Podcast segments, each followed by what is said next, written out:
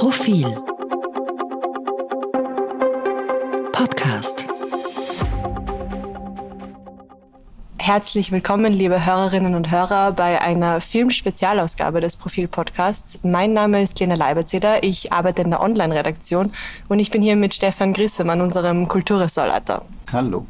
Ja, wir sind gerade in Graz auf der Diagonale, dem Festival des österreichischen Films, das noch bis morgen stattfindet. Hier werden weit mehr als 100 aktuelle österreichische Filme gezeigt. Es sind Spielfilme dabei, Dokumentarfilme, Animationsfilme.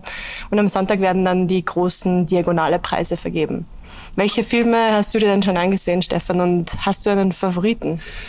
Also man hat immer viele Favoriten, wenn man auf der Diagonale ist. Die, äh, die Diagonale ist ja ein, ein, Festival, in dem sowohl die, die, die wichtigsten oder herausragenden Filme des abgelaufenen Kinojahrs, also seit dem letzten März, äh, April, äh, sozusagen zu verzeichnen gewesen sind, äh, als auch eben Premieren, Österreich-Premieren, Uraufführungen haben sie auch viele. Ähm, all das wird hier gezeigt ähm, und man, ich kenne viele Filme schon, äh, entweder von der Biennale oder von sozusagen internen Screenings oder Pressevorführungen, äh, kann mich daher konzentrieren auf die eher vielleicht weniger ähm, auffälligen Filme hier, die, die aber ähm, das ist das Schöne an der Diagonale, auch hier irrsinnig viel Aufmerksamkeit finden. Die Leute hier sind, also auch das Grazer Publikum, aber auch die Branche, ist wahnsinnig interessiert an, äh, äh, daran Entdeckungen zu machen und Dinge zu sehen, mit denen sie vielleicht nicht gerechnet haben oder neue Namen zu entdecken. Also es, es ist hier eine Eigenart der Diagonale im Gegensatz zu vielen anderen Festivals, dass man nicht äh, nur nach bekannten Namen ins Kino geht,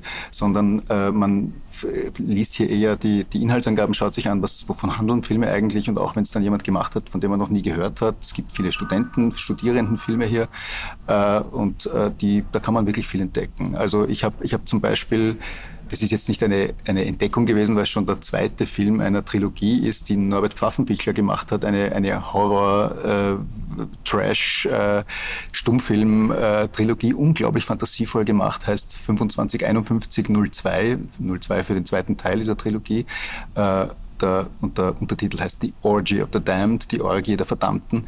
Klingt so trashig, wie es auch ist, aber es ist auch wahnsinnig kunstvoll und poetisch. Es ist ein äh, harter Film, der eine dystopische, apokalyptische Welt, eine faschistische Welt, eigentlich totalitäre Welt beschreibt, äh, in der alle äh, auftretenden Figuren mit, mit Horrormasken auftreten. Ähm, und ähm, es, ist ein, es ist aber ein, gleichzeitig ein unglaublich faszinierendes Werk, weil es wirklich albtraumhaft ist und an die Geschichte des Underground-Films andockt, an, an also von David Lynch äh, über Mara Matuschka bis hin zu Jan Schwankmeier und, und, und, und neueren äh, Animationsfilmen auch. Hey, ich war am Donnerstagabend bei der Premiere von Net Hassad Yossad. Äh, das ist ein Dokumentarfilm. Genau genommen ist es die Fortsetzung von Hannah Dulcet, äh, dem ersten Film der Regisseurin, die hier mit dem nordkoreanischen Frauenfußballteam gedreht hat und vier Fußballerinnen über einen Zeitraum von mehreren Jahren hinweg begleitet hat. Dabei herausgekommen ist ein einigermaßen skurriles Porträt von einem Land und auch von einer Frauenrolle in einem Land. Genau, also es ist, äh, es ist schon deswegen ein, ein hochinteressanter Film. Brigitte Weich hat den gemacht, sie hat 2003 damit begonnen, also tatsächlich 20 Jahre, eine Langzeitbeobachtung über 20 Jahre. Ähm, 2007 ist der erste Film erschienen, jetzt der zweite nach, nach vielen, vielen Jahren. Das liegt natürlich auch daran, dass, dass es wahnsinnig schwer ist, dort zu drehen. Also man kann ja in Nordkorea nicht einfach einreisen und, und irgendwas drehen. Man muss dort einreichen, man muss dort die, man wird dort begleitet auf Schritt und Tritt. Das hat sie dann auch erzählt bei der Premiere. Man muss äh, man darf nicht überall drehen. Es wird Wert darauf gelegt, dass die Heldenfiguren und Skulpturen und, und Propagandasprüche, die überall in, in, in Pyongyang äh, appliziert sind, dass die auch gut ins Bild gerückt sind. Also man muss da unglaublich viel Kompromisse machen und, äh, und kriegt in der Regel viel zu wenig Zeit, um überhaupt ernsthaft dort einen Dokumentarfilm, einen abendfüllenden zu drehen. Sie hat es trotzdem geschafft, mit nur einigen wenigen Drehtagen diesen Film vorzulegen und ich finde, es ist schon ein äh, also es ist ein Film geworden, auf jeden Fall über eine Welt, die man nicht selbst bereisen kann oder kaum bereisen kann. Man kann zwar als Touristin, Tourist dorthin fahren, aber äh, man wird dort man praktisch geschleust durch bestimmte Wege. Man kann, man da kann sich null frei bewegen. Äh, und äh, das Filmteam ähm, kann sich ein bisschen freier bewegen, weil es dort einen Auftrag gibt. Das heißt, man hat dort gewisse Privilegien, wenn man dort mit einem Auftrag hinkommt. Ähm, das Regime erhofft sich da wahrscheinlich auch ähm, eine eher eine propagandistische Arbeit, die am Schluss rauskommt. Das ist natürlich nicht geworden, aber es ist auch keine Verdammung eines autoritären Staats geworden, sondern es ist das Porträt von vier Sportlerinnen, Ex-Sportlerinnen, die mittlerweile Trainerinnen sind in der, in der Mehrzahl.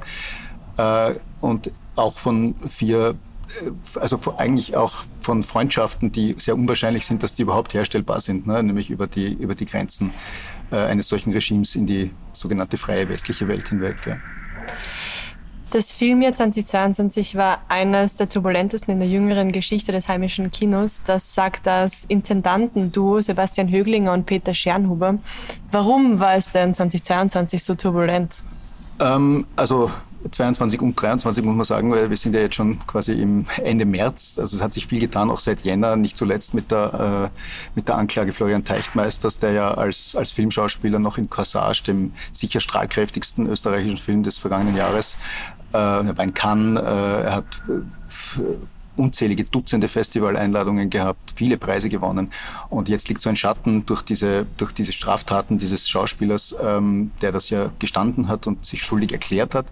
Ähm, äh, jetzt liegt dieser Schatten auf, nicht nur auf dem Film Corsage, der hier zu sehen ist am letzten Spieltag, so als hätte man ihn fast fernhalten wollen vom Rest des Programms, so wirkt es fast, ähm, die toxische Wirkung dieses, dieses Schauspielers, ähm, sondern es liegt tatsächlich ein Schatten über der ganzen Branche und es wird hier, das ist die Aufgabe der Diagonale, mitverhandelt, ähm, dass äh, solche, äh, also welche, welche Maßnahmen eine, eine Filmbranche treffen kann, um, äh, um die Arbeit mit solchen Menschen mit Straftätern äh, zu unterbinden. Das, also wie kann man auf Gerüchte reagieren? Zu Teichtmeister sind viele Gerüchte kursiert.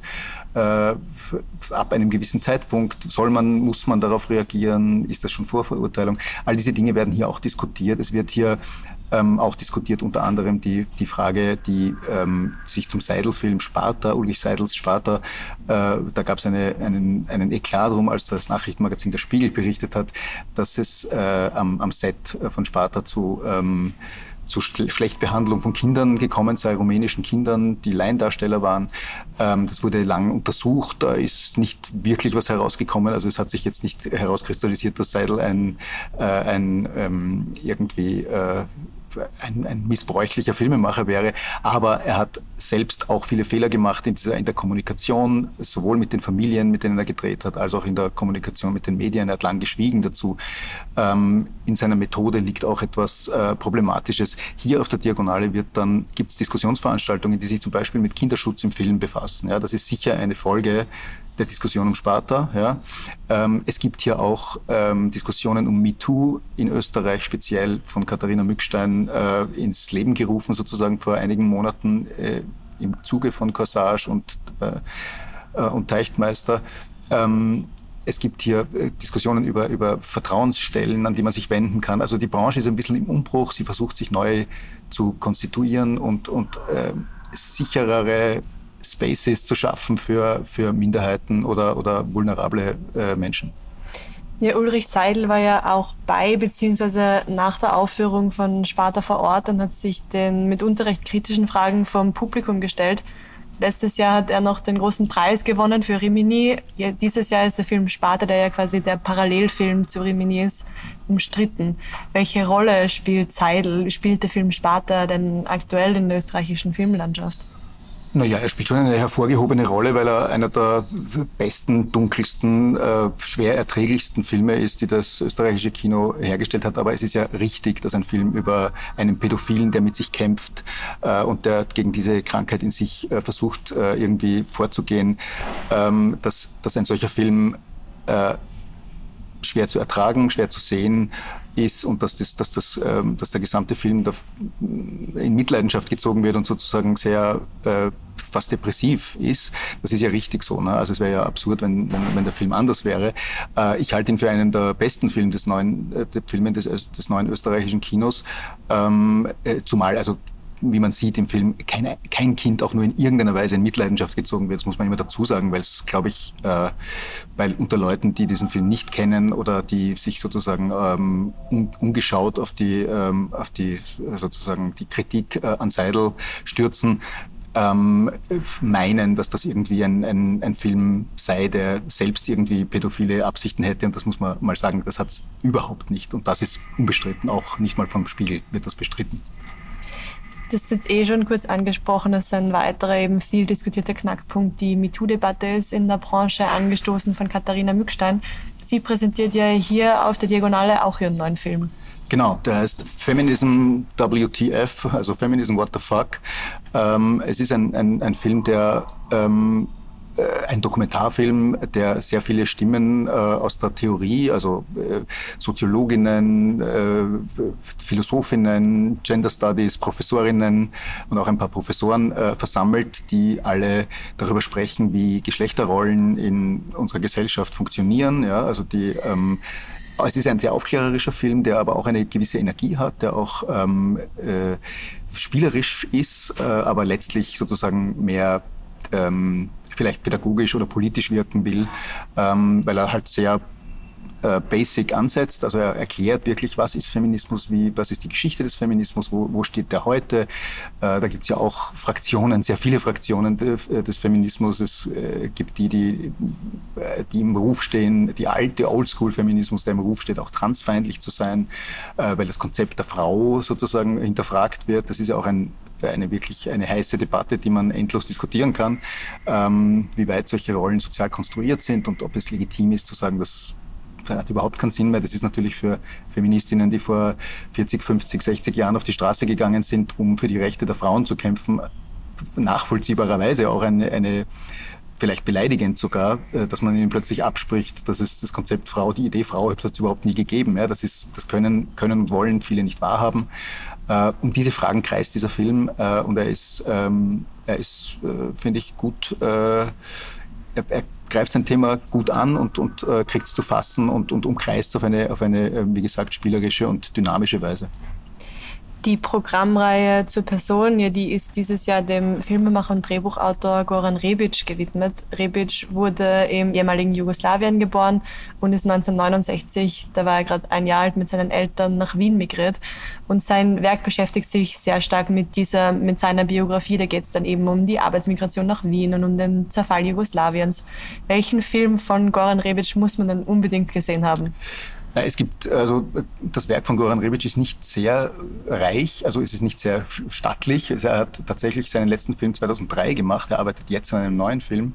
Ähm, von dem ich hoffe, dass er, dass er was wird, weil es ist ein, ein hochtalentierter und, äh, und sehr ähm, eigensinniger Filmemacher, dessen Werk man kennen sollte. Also ich, ich finde vor allem das Frühwerk ganz toll. Seine Kurzfilme sind schon großartig. Domo Wiener ist einer davon.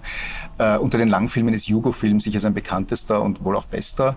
Ähm, er hat Dokumentarfilme gemacht, Spielfilme, Kurzfilme, eher innovative, experimentelle Sachen. Ähm, und ja, dann hat er irgendwie eine Familie äh, gegründet äh, und, und in, hat zeitlang in Berlin gelebt. Der irgendwie das Filmemachen ist immer ein bisschen abhanden gekommen. Äh, er hat sich immer wieder bemüht, wurde dann auch, glaube ich, von den Förderstellen mitunter abgelehnt für seine, mit seinen Projekten, was auch nicht unbedingt seine Schuld sein muss. Ähm, ich hoffe, es klappt bald wieder. Diese Diagonale, das ist ja die letzte, die das Intendantenduo Peter Schernober und Sebastian Höglinger organisiert. Was wird denn von den beiden bleiben? Ähm, also es wird vieles von ihnen bleiben. Sie haben sie hinterlassen ein, äh, ein äh, gut funktionierendes äh, Festival, das allseits geliebt wird, sozusagen. Man merkt die gute Stimmung auch, die ja trotz dieser schweren Themen, von denen wir anfangs eingangs geredet haben, also trotz dieser Themen gibt es hier eine, eine, eine eine Entdeckerfreude, eine Entdeckerlust auch ja, und eine, eine, ähm, eine Experimentierfreudigkeit, die, die auf anderen Festivals einfach nicht so gegeben ist. Ja. Also die das, äh, die Nachfolger, das Nachfolgerduo von äh, Sebastian und Peter, die, der, die Claudia Slana und der Dominik Kamalzade, die werden mit Sicherheit nicht äh, dieses Festival komplett neu organisieren oder umstürzen, weil sie wissen ganz genau, dass es ein funktionierendes Ding ist. Ähm, also die werden eher versuchen, an, an kleinen Schräubchen zu drehen und verschiedene, äh, äh verschiedene sozusagen Details eher einzurichten und natürlich an der Programmarbeit zu arbeiten. Die, da sind Sie natürlich als KuratorInnen anders aufgestellt als, als, äh, als äh, Schernhuber und Höglinger. Ähm, weil jeder anders, jeder und jede anders ist. Ja? Also das Programm wird sich natürlich verändern, liegt an den KuratorInnen, aber ähm, genau, also dieses Festival funktioniert, wie gesagt, sehr gut. Es, hat, es gibt unglaublichen Publikumszuspruch. Ja? Also es, äh, die, selbst Experimentalfilme sind ausverkauft, ja, sitzen hunderte Leute da in den Kinos. Ähm, also es ist schon eigen, eigenwillig. Sebastian Högling hat bei der Eröffnungsrede gesagt, man sollte das Label des österreichischen Films gegen den Strich bürsten. Was meint er denn damit? Nee, er meint, glaube ich, damit, dass, äh, und das ist tatsächlich die Aufgabe der Diagonale, äh, dass man über das Image des österreichischen Films, das sich aus ganz wenigen Werken zusammensetzt, die man breit serviert kriegt in den Kinos. Das sind in der Regel nur Spielfilme. Das sind in der Regel die fünf, sechs oder zehn Spielfilme, die wahrnehmbar in die Kinos kommen. Ja. Äh, also zum Beispiel Der Fuchs ja, oder Sterne unter der Stadt oder ähm, es gab noch einen großen Hit, was war das noch? Ah ja, klar, Griechenland, äh, Komödie mit Thomas Stipschitz. Ähm, solche Filme, glaube ich, sind im Bewusstsein der Öffentlichkeit der österreichische Film. Die Diagonale zeigt, dass, es das, dass das die Spitze des Eisbergs ist oder nicht mal die Spitze, sondern es ist eher irgendwo unter Wasser. Äh, solche Filme, weil die eigentliche Leistung des österreichischen Kinos ist, liegt in einer unglaublichen Diversität, einer formalen, aber auch sozusagen gesellschaftlichen Diversität. Das sieht man, wenn man hier in die Programme des innovativen Kinos geht, weil man sich die Filme von Katrina Taschner anschaut. Also da sind viele Künstlerinnen auch dabei, ja, von Josef Dabernick, äh, von Lotte Schreiber, von Sascha Pirker etc. Da gibt es unglaublich, eine unglaubliche Bandbreite an FilmkünstlerInnen, die, die Großartiges leisten und das sieht man hier. Ja. Morgen werden ja noch die höchst dotierten Filmpreise in Österreich vergeben. Was bedeutet das denn für einen Film in einem Land wie Österreich, wenn man einen Diagonale-Preis gewinnt? Naja, die Diagonale ist ein, ein Film für, österreichischen, für österreichisches Kino. Äh, das ist natürlich jetzt nicht eine, ein, ein eins der A-Festivals, es ist nicht wie Berlin, Cannes, Venedig, ja, es ist kein Oscar, aber es ist natürlich eine, eine schöne Auszeichnung, hier einen Preis zu kriegen und die Leute, man kann das schon für sich verwenden auch, ja, also das sagt schon was, wenn man bei der Diagonale einen Preis kriegt. Die großartige Margarete Thiesel hat gleich eingangs den großen Schauspielpreis gekriegt, ja, die, äh, die auch bei Ulrich Seidel im Paradies Liebe zum Beispiel spielt ähm, und auch eine wunderbare Theaterschauspielerin ist. Äh, also es ist, ich finde schon, dass es eine große Ehre ist, hier einen Preis zu kriegen. Ähm, ob er sich ökonomisch besonders auswirkt, ob man dann viel leichter Förderung kriegt oder gar an den Kinokassen realisieren kann, das bezweifle ich eher. Aber das gilt mittlerweile auch für Oscars nicht mehr. Also auch Oscar-prämierte Filme gehen dann nicht unbedingt im Kino. Gibt es auch viele Flops. Hier auf der Diagonale feiern ja auch immer einige Filme Premiere und es ist gewissermaßen ein Ausblick auf das Kinojahr in Österreich. Was hast du hier gesehen, worüber wir im restlichen Jahr sprechen werden? Na, es gibt viele Filme, die, die jetzt noch anlaufen werden. Wir haben über einige schon gesprochen. Fem, den Feminism-Film von der Katharina Mückstein, auch der, der, der sehr großartige Eröffnungsfilm, Das Tier im Dschungel von Patrick Chiha, ein, ein, ein Österreicher, der in Paris lebt, also ein zwischen, zwischen zwei Kulturen äh, aufgespaltenes Individuum sozusagen und daher auch ein, ein Filmemacher, der sehr ähm, einen sehr weit, einen sehr, wie soll man sagen, ähm, weiten Blick hat ja, auf, auf Gesellschaft und, und, und Filmkunst, der, der sehr avanciertes Kino macht. Äh, den Film, der wird erst, glaube ich, im September anlaufen vor der Biennale. Ähm, das werden wir sehen. Die, es gibt also unzählige der Filme, die hier laufen, kommen dann in die Kinos, werden äh, dessen ein Nachleben haben. Einige kommen jetzt gleich in die Kinos, also zum Beispiel Mücksteins Film, der Feminismusfilm, kommt jetzt am 31. gleich in die Kinos. Ähm, das wird auch im Profil ähm, jetzt eh schon näher beschrieben werden im nächsten kommenden, der kommenden Ausgabe. Ähm, also in vielerlei Hinsicht ist hier das schon zu sehen, was äh, das ganze nächste Jahr bis zur Biennale uns, also die ganzen nächsten Monate bis zur Biennale uns begleiten wird. Gut, wir gehen jetzt wieder ins Kino. In der aktuellen Profilausgabe lesen Sie dann, wie gesagt, eine ausführliche Nachbesprechung der Diagonale. Danke dir, Stefan. Sehr gerne, danke dir. Und vielen Dank fürs Zuhören.